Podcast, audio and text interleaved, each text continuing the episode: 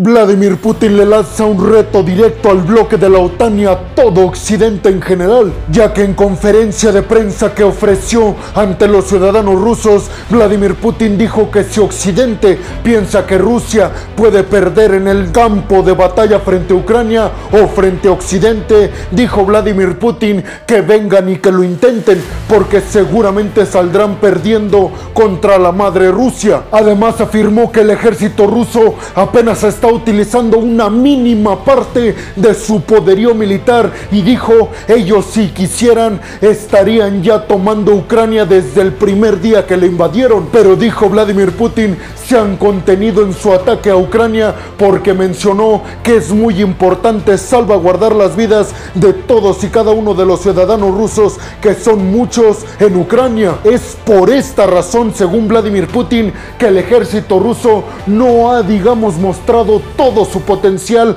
en su invasión a Ucrania. Pero hay que recordar que desde Occidente dicen que tal vez todos estos años Rusia ha dicho tener un ejército que realmente no existe y que se queda muy lejos en la realidad de todo lo que dice Vladimir Putin que tiene de poderío militar sus tropas. Pero ustedes se preguntarán, peregrino, ¿por qué Vladimir Putin dijo esto? Pues porque hace apenas algunos días y seguramente si han visto los videos de toda esta semana se darán ya cuenta de que Occidente ha dicho que le ve grandes posibilidades a Ucrania de ganar la guerra frente a Rusia, específicamente por todo el poderío militar de largo alcance y de poderío militar pesado que ha estado enviando Occidente a Ucrania. Países como Alemania, Polonia, Finlandia, Estados Unidos, Canadá, el Reino Unido y algunos otros han dicho que con todo este poderío militar que están enviando a Ucrania, sin lugar a dudas, las esperanzas de ganar en Ucrania se elevan y se elevan mucho. Pues Vladimir Putin en este sentido dijo,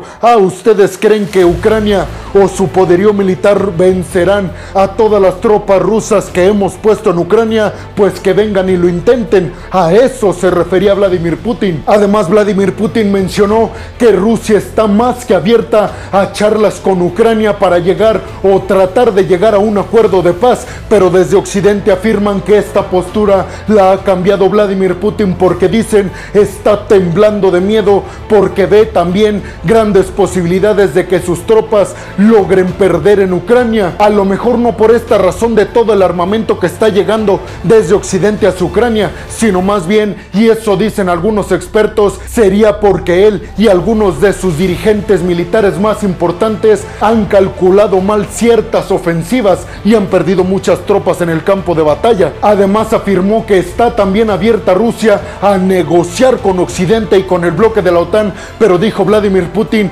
la OTAN y Occidente están dispuestas a siquiera escuchar los argumentos y las exigencias de Rusia. Y eso tal vez es cierto, porque desde Estados Unidos y en general toda la OTAN ha dicho que si le dan la mínima concesión a Rusia, entonces Vladimir Putin sabrá el camino por el cual Occidente cederá ante sus exigencias la invasión a algunos países europeos. Pero también Vladimir Putin dijo que Occidente debería de admitir ya su derrota porque afirmó que ya perdieron desde el primer momento que invadió Rusia Ucrania porque dijo en ese momento pusimos en tela de juicio al orden mundial establecido por los estadounidenses. Algunos especialistas en geopolítica están afirmando que Vladimir Putin está más que desesperado porque no solamente algunas movidas en el campo de batalla le han salido mal, sino también algunas jugadas geopolíticas y diplomáticas que ha intentado, sobre todo las que estarían enfocadas en dividir al bloque europeo,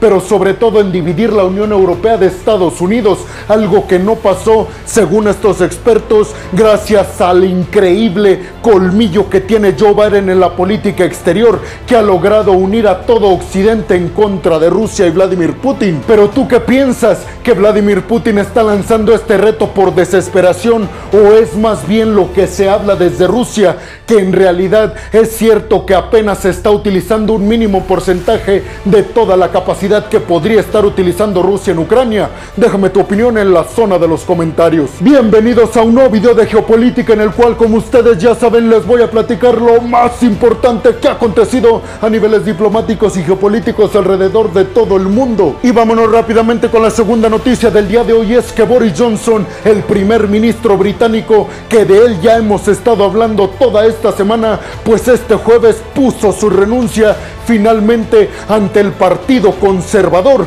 que es finalmente el partido que lo llevó al liderato del Reino Unido. Esta decisión se dio a partir de que la política interior del Reino Unido está por los suelos. Esto por la crisis que han causado un montón de figuras públicas y políticas del gobierno de Boris Johnson, pero incluido Boris Johnson que ha tenido un montón de escándalos en el Reino Unido y que la sociedad o alguna parte de ella estaba ya exigiendo su renuncia inmediata. Pero no solamente el pueblo británico, sino también la cúpula del Partido Conservador, que ya no le estaba gustando para nada el actuar del primer ministro británico o ex primer ministro británico, mejor dicho, Boris Johnson. Boris Johnson afirmó que deja el mejor trabajo del mundo, liderar al Reino Unido en este mensaje nacionalista y de esperanza que le da al Reino Unido, sobre todo mandándole un mensaje a aquellos críticos de su gobierno, pero también de la política exterior británica, como lo es Vladimir Putin. Por su parte, Joe Biden desde los Estados Unidos dijo que la cooperación entre el Reino Unido y Estados Unidos seguirá igual de fuerte y cercana. Esto por las dudas que se han planteado sobre la posible relación que estaría tomando el Reino Unido ya con Estados Unidos y tal vez bajarle las tensiones en contra de Rusia. A eso le apuesta Vladimir Putin, pero algunos especialistas dicen que inclusive la figura que estaría sustituyendo a Boris Johnson inclusive sería más fuerte y directa contra Vladimir Putin y Rusia. Y este tema de su invasión a Ucrania. Boris Johnson también mencionó en esta conferencia de prensa que se mantendrá en el cargo única y exclusivamente hasta que el Partido Conservador en el Reino Unido logra seleccionar al candidato que sustituirá a Boris Johnson. Cuando esto suceda, inmediatamente se irá de la presidencia del Reino Unido. Desde el Kremlin, Vladimir Putin también mencionó algo sobre toda esta situación en el Reino Unido y se dijo feliz de que sacaran a ese payaso de la presidencia presidencia británica,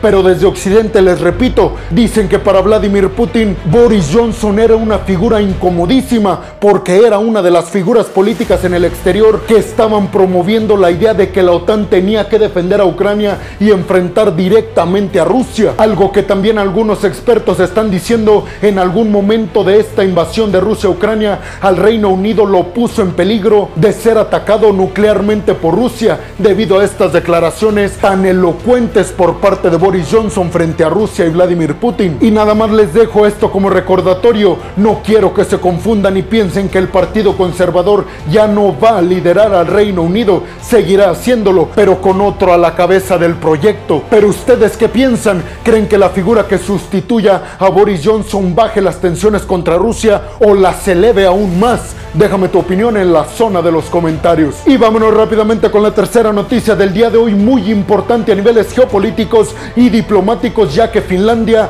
este país que recientemente ha firmado su adhesión al bloque de la OTAN y que además ha sido amenazado por Rusia, ha decidido mediante una ley en el Congreso de Finlandia resguardar sus fronteras con Rusia. Esto aunque Vladimir Putin aseguró que si Finlandia enviaba tropas o poderío militar a la frontera con Rusia, sería una línea roja para el Kremlin y entonces desde Rusia estarían respondiendo con un montón de represalias militares en contra de Finlandia. Además de lo militar, esta ley de Finlandia también está enfocada en resguardar la frontera para no sufrir una crisis de migrantes provenientes de Rusia, que hay que recordar que hoy en día se está viviendo en Rusia el mayor éxodo de rusos. Y aquí yo les preguntaría a los que apoyan a Rusia, si todo estuviera bien en ese país, ¿habría gente que estaría huyendo del mismo? Y también les preguntaría qué opinan de lo que va a pasar si esta ley se concreta y Finlandia envía tropas y poderío militar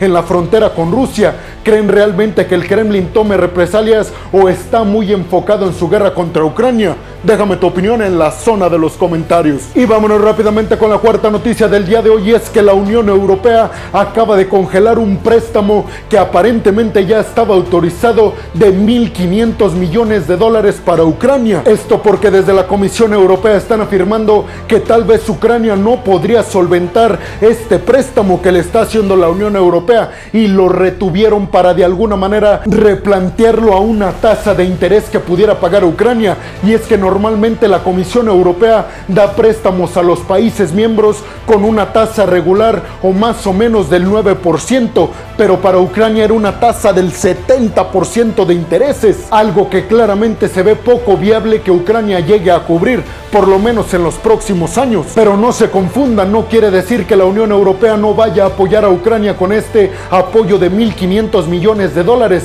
sino que más bien lo va a reestructurar de manera que puedan ver bajo las proyecciones que se está dando en la economía ucraniana, Ucrania pueda pagar ese préstamo al bloque europeo. Además hay que recordar que la Unión Europea está liderando el plan Marshall 2.0, este plan que arranca Occidente para reconstruir las principales ciudades o las más dañadas en Ucrania por la invasión rusa. Y vámonos rápidamente con la quinta noticia del día de hoy. Ahora nos trasladamos hasta Afganistán porque aparentemente ya Afganistán dejará de ser aliado principal extra OTAN. Así lo planteó Joe Biden en una conferencia de prensa que dio en la Casa Blanca porque va a enviar al Congreso estadounidense una iniciativa para sacar a Afganistán de estos países muy aliados y muy cercanos al bloque de la OTAN, pero que no forman parte del bloque. El estatus se le concedió a Afganistán en el año del 2012 y esta designación a cada país tiene como objetivo recibir beneficios militares y económicos por parte de Occidente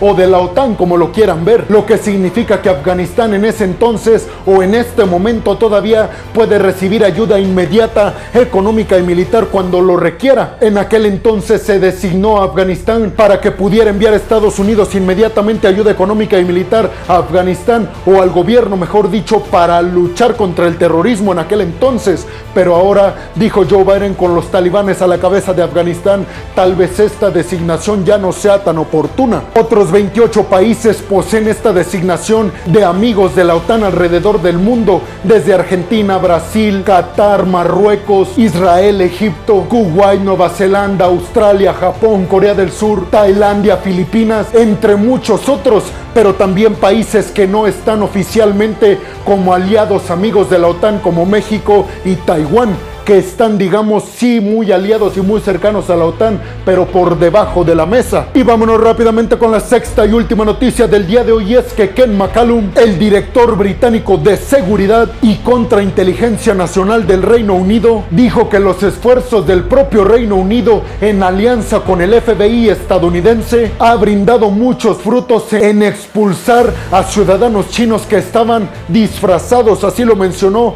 de estudiantes en el Reino Unido con objetivos objetivos espías y de llevar información británica y occidental a China. Según el director del M15 en esta conferencia de prensa, dijo que China tiene un programa espía muy pero muy fuerte y que tienen que estar alerta y dijo, ya hemos detectado a un montón de estudiantes chinos que llegan al Reino Unido con el pretexto de una beca estudiantil, pero en realidad están aquí en el Reino Unido, así lo dijo, con el objetivo de escalar en puestos diplomáticos importantes y después brindarle todo toda la información que puedan a Pekín. Desde China catalogaron como algo irracional estas palabras desde el Reino Unido y, dijeron desde Pekín, Occidente debería de tomarse las cosas con calma y de dejar de imaginar tantas cosas que no tienen ningún sentido. Pero ustedes qué piensan? ¿Creen realmente que China tenga espías por todo el mundo para recaudar información desde Occidente y con ella superar a Occidente y a esta hegemonía estadounidense?